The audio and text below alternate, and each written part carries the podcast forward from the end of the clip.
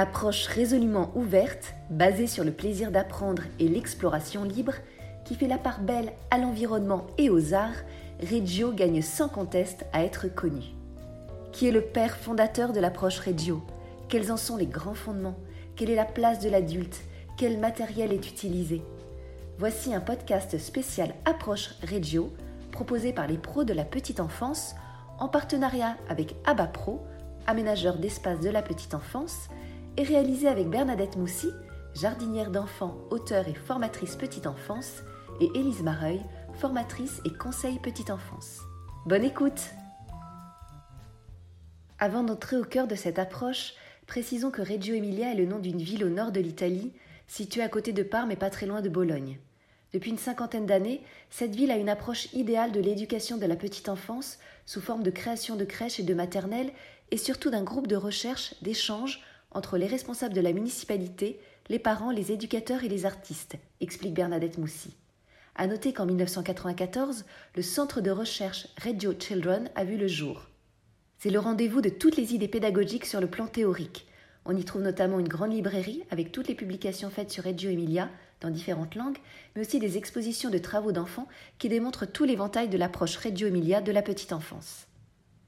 Le pédagogue de référence, le père fondateur de cette pédagogie, est Loris Malaguzzi, un instituteur qui a également étudié la pédagogie et la psychologie. Il est né en 1920 en Émilie-Romagne et il est décédé en 1994. Ces références, souligne Bernadette Moussy, remontent aux fondateurs des méthodes actives, en particulier Rousseau, Piaget, Dewey, Beauvais et Ferrière. Il est extrêmement ouvert et inventif dans sa démarche. À la fin de la Seconde Guerre mondiale, il est contacté par un groupe de personnes et plus particulièrement des femmes, de la région de Reggio Emilia. Ces personnes, très marquées par le fascisme, ne veulent plus de guerre et souhaitent ouvrir une école. Elles pensent en effet que l'éducation est la clé. Elles avaient quelque chose de riche et de pauvre à la fois, c'est d'ailleurs qu'elles n'avaient aucune formalisation d'une quelconque pédagogie, souligne Bernadette Moussy. La base pour elles, c'était l'observation et l'écoute des enfants. Elles considéraient l'enfant comme très riche et avec de multiples possibilités. Ici, on a donc toute une communauté qui s'implique, se mobilise pour l'éducation de ses enfants. La première école autogérée, pour les 3-6 ans, ouvre ses portes en 1946 dans le village de Villacella. Loris Malaguzzi est impressionné par cette grande mobilisation et cette dynamique. Avec ses compétences et connaissances, il décide d'apporter son soutien. Dans les années 60, il est sollicité par le maire de Reggio Emilia qui souhaite développer une école municipale dans la lignée de l'initiative collective populaire. Il accepte de collaborer au projet naîtront ainsi plusieurs écoles maternelles et aussi des crèches. Ces établissements sont devenus des lieux d'expérimentation et d'innovation. Aujourd'hui, ce sont des groupes de professionnels de l'enfance et de la petite enfance du monde entier qui se rendent au centre international Reggio Children en Italie. Sans oublier que Reggio a été reconnu par l'UNESCO comme étant l'approche préscolaire la plus évoluée au niveau mondial, précise Elise Mareuil. C'est dire. Alors, quels sont les grands fondements de l'approche Reggio? Eh bien, l'enfant d'abord. L'enfant est au centre de tout. C'est d'ailleurs une des particularités de l'approche Reggio. Contrairement à d'autres pédagogies qui partent du matériel, d'une méthode, on part ici des intérêts de l'enfant, indique Élise Mareuil. Celui-ci est considéré comme compétent et plein de potentialités. Aussi, l'adulte se base sur la curiosité naturelle de l'enfant et il est là pour faire émerger, nourrir toutes ses potentialités, souligne-t-elle encore. Cela se traduit par une exploration libre de l'enfant. Si Loris Malaguzzi n'a pas rédigé d'ouvrage, il a écrit un poème qui s'intitule Le sang existe bien, donc le sang C-E-N-T, dans lequel il parle des 100 langages de l'enfant.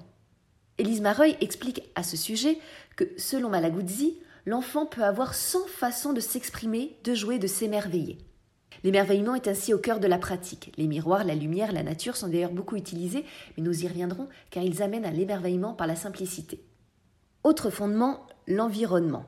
Il est incontournable. Il est d'ailleurs considéré comme le troisième enseignant.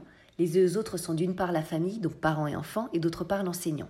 La nature en particulier est en elle-même une source d'apprentissage. Elle est présente de différentes façons. En pratique, les structures régiaux sont ouvertes sur l'extérieur. Elles bénéficient de vastes ouvertures telles que des baies vitrées ou des larges fenêtres qui permettent ainsi de vivre le cycle des saisons et les changements climatiques dans la journée, indique Élise Mareuil. Elles disposent également de beaux et grands jardins. Pas de place ici pour les cours avec les sols en plastique. Et les éléments naturels récoltés par les enfants viennent alimenter le quotidien des structures, les jeux, les découvertes et apprentissages, à l'extérieur mais aussi à l'intérieur, ajoute également Élise Mareuil. Les plus petits les utilisent pour faire des constructions, imaginer des choses, et les plus grands vont les utiliser comme du matériel d'apprentissage pur. Élise Mareuil donne pour exemple des pommes de pin pour apprendre à compter, des brindilles pour comparer les longueurs, les cailloux pour comparer les poids, sans oublier l'accent mis sur la faune, la flore et le respect du vivant. Autre fondement très important, l'art. À Reggio, l'idée n'est pas d'être dans de la pratique d'activités artistiques, insiste Élise Mareuil. Des artistes, appelés aussi atelieristes, interviennent non pas pour faire apprendre une pratique artistique à l'enfant, mais pour lui fournir des moyens d'expression et lui permettre une autre vision du monde. On souhaite amener l'enfant à une liberté de penser grâce à l'art. Et les formes artistiques sont très variées. Les enfants peuvent ainsi travailler avec du matériel informatique ou des studios de vidéo. La nature est aussi très liée à l'art à Reggio. Des ateliers peinture sont ainsi organisés en pleine nature. Des mobiles installés au-dessus des tables de change sont créés avec des feuilles. Autre fondement, eh bien, la cité. On parlait de la place centrale de l'enfant. Eh bien, à Reggio, l'enfant citoyen est au centre de la cité. Celle-ci est donc pensée autour et avec les enfants. L'idée, c'est qu'est-ce que la ville peut faire pour les enfants et qu'est-ce que les enfants peuvent faire pour la ville. Élise Mareuil fait remarquer qu'à Reggio, les conseils municipaux d'enfants ne sont pas une vitrine. Ils ont une grande importance. Les enfants sont écoutés comme des êtres compétents, explique-t-elle. Alors quelques exemples. Lorsqu'il a fallu refaire le rideau du théâtre de la ville, on a brodé des peintures d'enfants. Les enfants de Reggio Emilia ont aussi pu parcourir la ville, appareils photo et questionnaires à la main, pour dénoncer ce qui n'était pas adapté pour eux, ce qui était trop haut ou trop dangereux. Et ces petits reporters ont rapporté leurs commentaires à la mairie où des changements ont bien été effectués dans la ville et même chez les commerçants. Les enfants de Reggio Emilia ont aussi dessiné un plan de la ville avec leurs yeux et leur taille d'enfant. Et ce plan est disponible avec celui pour les adultes. Sans conteste, les enfants créent l'identité de Reggio Emilia. Et l'adulte alors, quelle place a-t-il? Eh bien l'adulte provoque des situations pédagogiques pour susciter la curiosité. À Reggio, on parle d'ailleurs de provocation. Il crée des espaces de jeu où l'enfant va pouvoir explorer librement.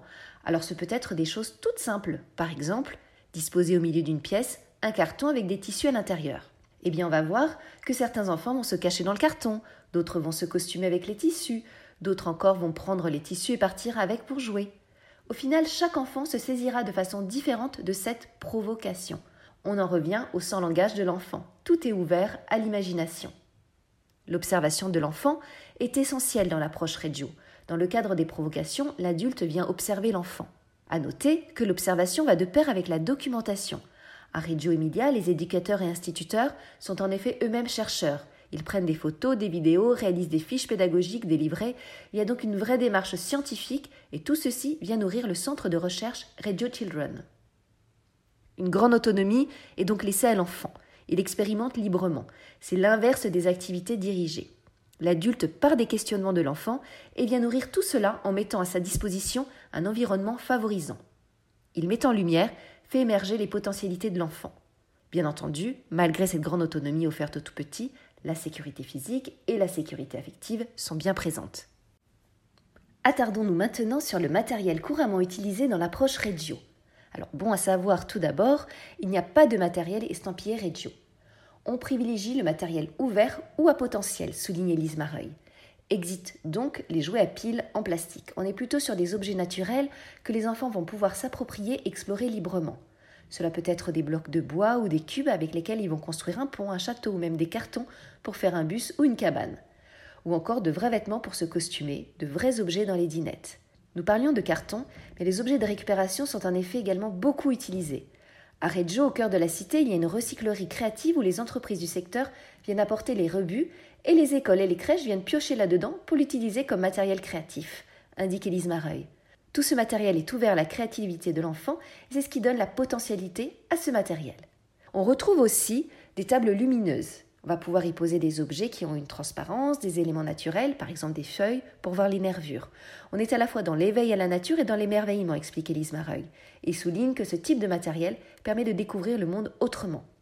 Également utilisé dans l'approche Reggio les vidéoprojecteurs, pour que les enfants puissent s'amuser avec leur ombre ou l'ombre d'objets, et pour projeter des images. Alors il y a aussi beaucoup de jeux avec la lumière, la lumière blanche, la lumière noire, et puis euh, tout ce qui est couleur.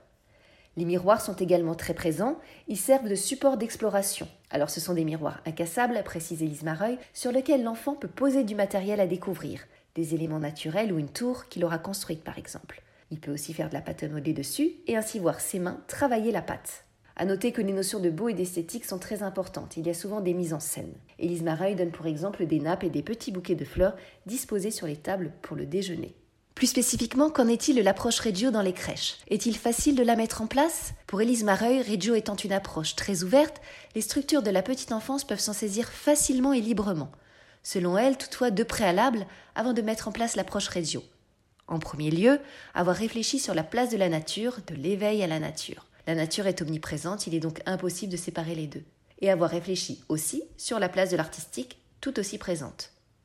En deuxième lieu, si on applique Reggio, il va falloir laisser l'enfant détourner, expérimenter librement. Aussi, pour Élise Mareuil, il faut donc prendre le temps de s'interroger en équipe sur où en est le projet éducatif et quelle vision de l'enfant on a. Si on n'est pas prêt à laisser l'enfant être vraiment acteur de ses expérimentations, n'est pas possible de mettre en place du Reggio, car c'est le cœur de cette approche, souligne Élise Mareuil. Pour finir notre podcast spécial Approche Reggio, une citation de Loris Malaguzzi qui en dit long sur le fondateur de l'approche. C'étaient les enfants qui m'enseignaient ce que je pouvais leur enseigner, et tel fut mon chemin. C'était un podcast, Les pros de la petite enfance, avec Abba Pro, aménageur d'espace de la petite enfance.